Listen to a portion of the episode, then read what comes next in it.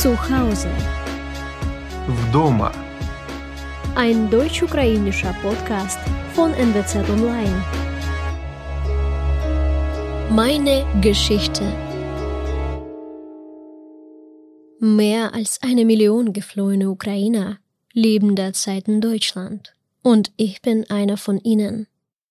Mein Name ist Lina und ich bin die Moderatorin eines neuen Podcasts der NWZ namens Zuhause, auf Ukrainisch Vdoma, in dem ich Ukrainern und Ukrainerinnen eine Stimme geben möchte. Menschen, die wie ich gezwungen waren, ihre Heimat, ihre Angehörigen zu verlassen und ihr bisheriges Leben hinter sich zu lassen. In diesem Podcast erzählen wir die Geschichte, die durch den Krieg einen gemeinsamen Anfang aber sehr unterschiedliche Enden haben. Geschichten von Verlust und Neuanfang. Geschichten, die uns alle verbinden, egal woher wir kommen.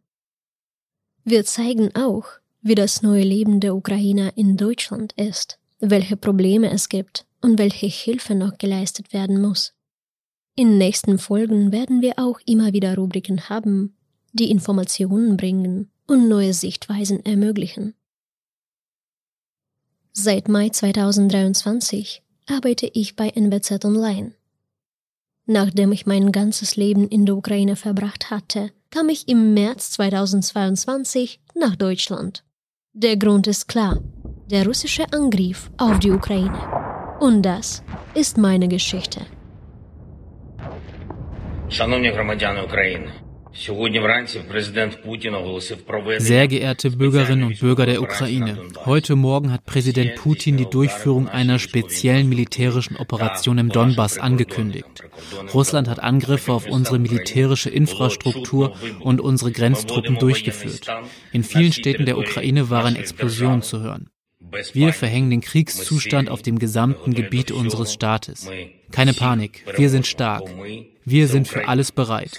Wir werden alle besiegen, denn wir sind die Ukraine. Ruhm der Ukraine. Wie auch viele andere lebe ich immer noch zwischen zwei Welten.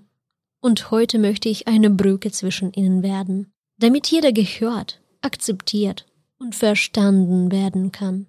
Deshalb wird dieser Podcast sowohl auf Ukrainisch als auch auf Deutsch erscheinen. Ich hoffe, dass dieser Podcast, auch wenn er keinen physischen Raum ist, ein komfortabler und sicherer Ort für alle sein wird und ein Gefühl von Zuhause schaffen kann, egal wie weit die tatsächliche Entfernung ist. Und wenn ich schon hier bin, möchte ich Ihnen auch meine Geschichte erzählen, obwohl sie gar nicht besonders ist. Sie ist eine von vielen, eine Geschichte, die am 24. Februar 2022 begann. An einem Tag, der das Leben vieler Menschen veränderte. Man kann wohl sagen, dass an diesem Morgen das ganze Land nicht wie gewöhnlich durch den Wecker aufwachte. Mein Mann war bereits bei der Arbeit und ich war zu Hause. Bevor ich die sozialen Medien öffnen und Nachrichten ansehen konnte, klingelte mein Telefon.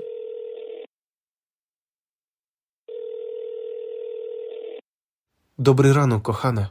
Я їду додому. Guten Morgen. Hast du schon Rozpoczęła się mitbekommen? wojna. Der Krieg hat begonnen. Ich komme jetzt nach Hause. Einige Worte über mich. Odessa war immer mein Zuhause. Hier habe ich an der Universität Journalismus studiert.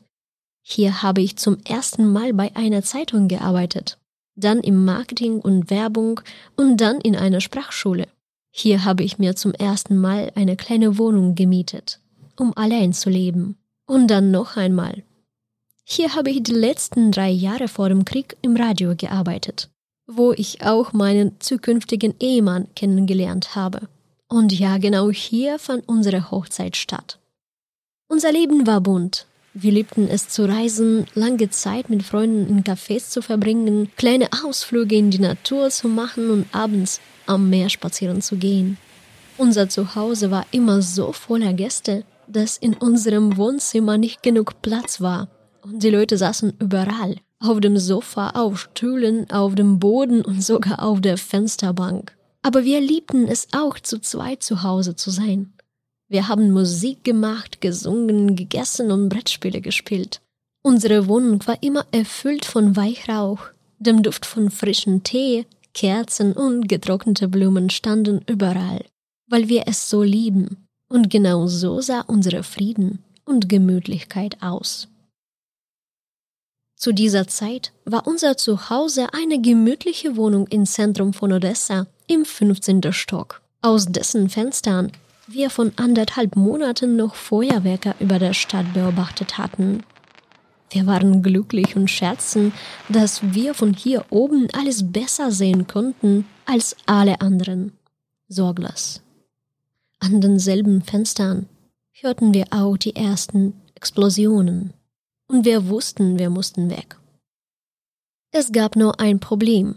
Wir hatten kein eigenes Auto. Nach stundenlanger vergeblicher Suche nach Autos, Bussen und Flügen dachten wir bereits, dass wir zurückbleiben mussten. Aber die spontane Entscheidung von Freuden doch zu fahren änderte alles in wenigen Minuten.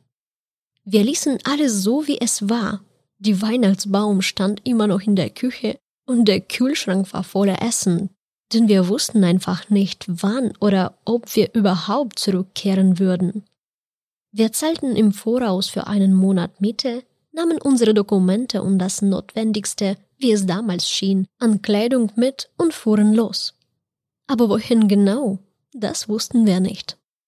So haben wir am Abend des 24. Februar unwissentlich den Ort verlassen, an dem wir so lange zu Hause waren. Auf dem Weg ins Nirgendwo dachte ich darüber nach, wie die letzten Monate, Wochen und Tage vergangen waren. Hatten wir es nicht gespürt?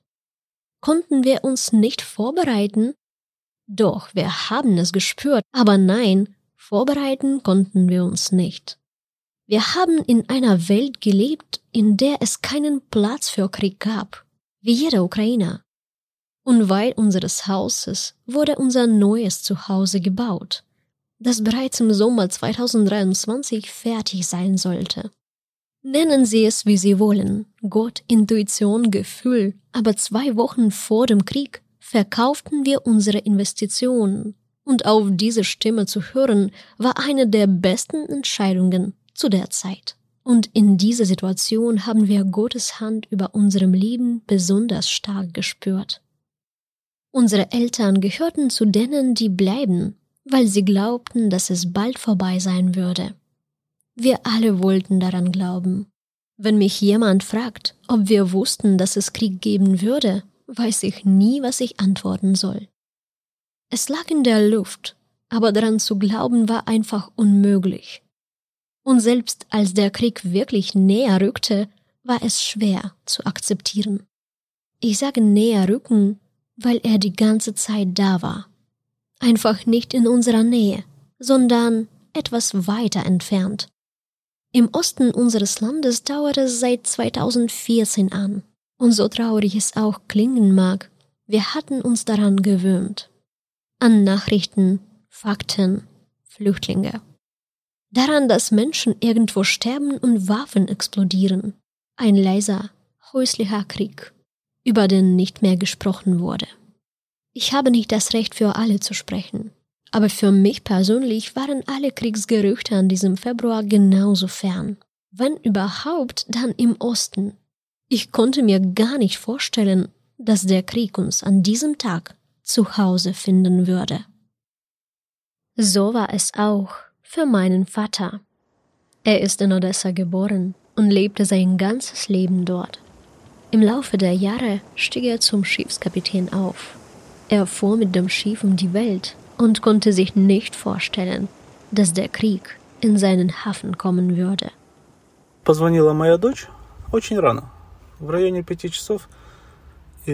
Meine Tochter rief sehr früh an, gegen 5 Uhr morgens, und sagte, dass der Krieg begonnen habe.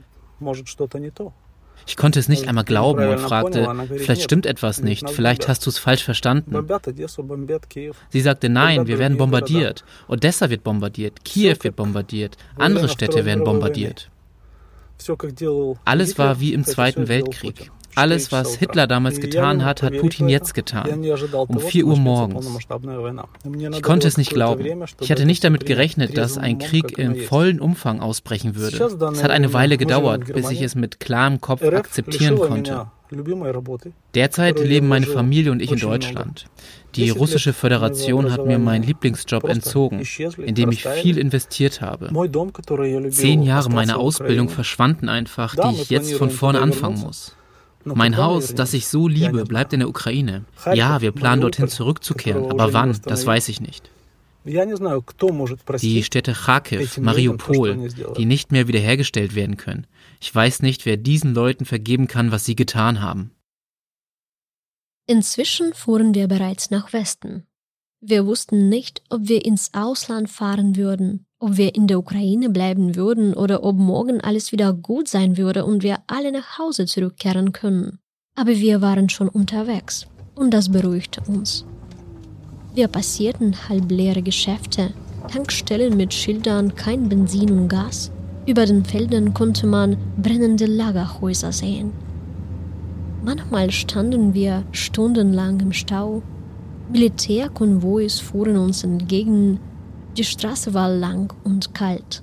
Aber wir waren da nicht allein. An diesem Abend fuhren tausende Ukrainer auf diesen Straßen ins Nirgendwo, die ihre Heimat verlassen mussten.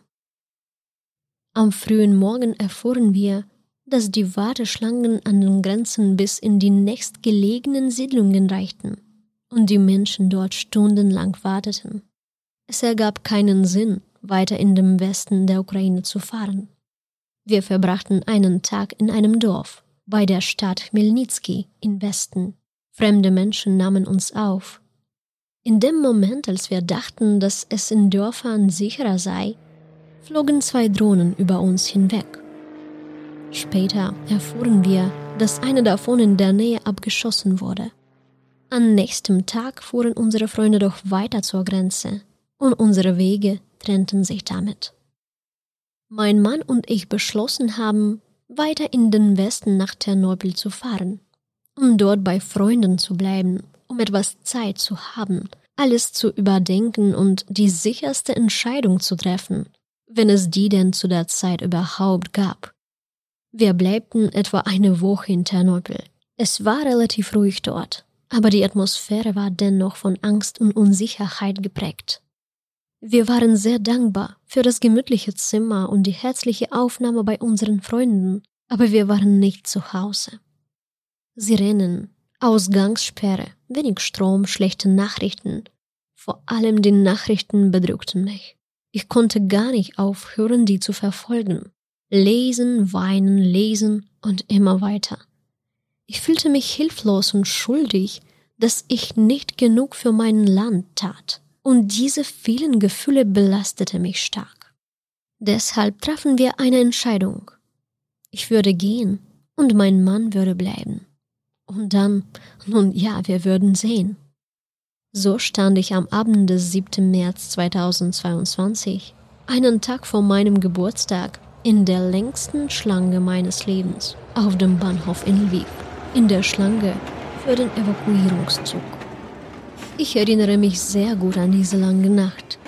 Es war kalt, es schneite und ich hatte keine Wärmekleidung dabei. Aber ich beschwere mich nicht, denn ich erinnere mich an die Menschen in dieser Schlange. Viele Frauen, Kinder, ältere Menschen. Sie hatten keinen Platz zum Sitzen oder sich aufzuwärmen, weil die Schlange sich entlang der Straße bis zum Bahnhof erstreckte. Ich erinnere mich an einen Mann mit einem Kind. Er wollte in den Zug steigen, wurde aber nicht gelassen. Nehmt wenigstens das Kind, bat er und reichte das Kind einer Mitarbeiterin des Zuges.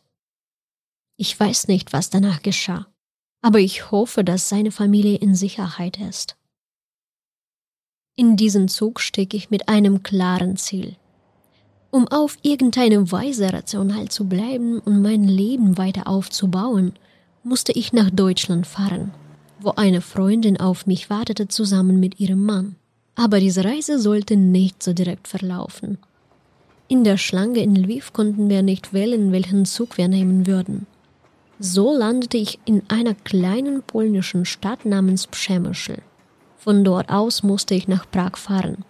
Rückblickend klingt es alles so einfach, aber in der Realität hatte jeder in diesem Zug mit seinen eigenen Schwierigkeiten zu kämpfen. Im Zug nach Prag kam eine Frau in mein Abteil. Ich fragte sie, ob ich ihr Handy kurz benutzen darf, um meinem Mann zu sagen, wo ich bin und wohin ich fahre.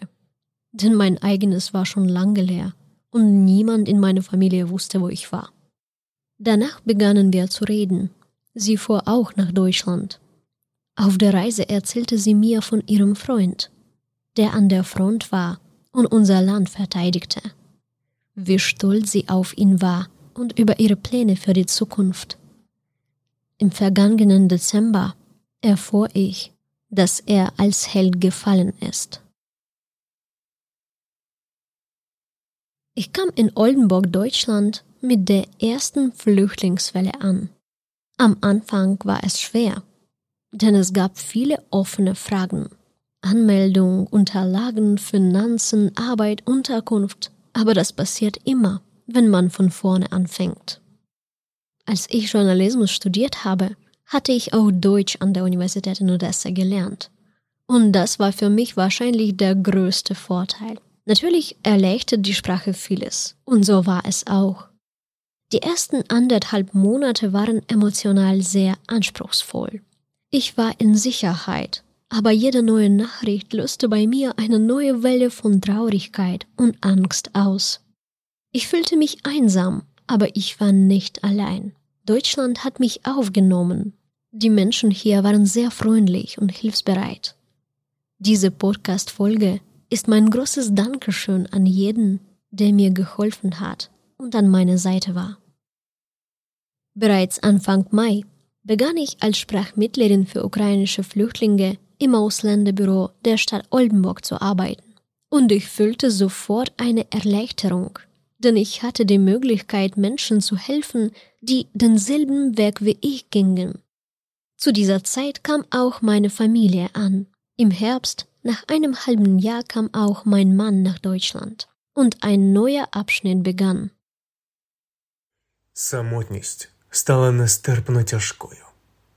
Die Einsamkeit wurde unerträglich schwer. Der Krieg hat mir fast alles genommen. Freunde, zu Hause, meine Frau. Ich hatte nur wenige Möglichkeiten, obwohl ich alles getan habe, was ich tun konnte. Aber mit jedem Tag wurde mir klarer, dass wir hunderte von Kilometern voneinander entfernt waren. Meine Existenz wurde immer bedeutungsloser. Ich traf die Entscheidung, mein Heimatland zu verlassen und zusammen mit meiner Familie ein neues Leben aufzubauen.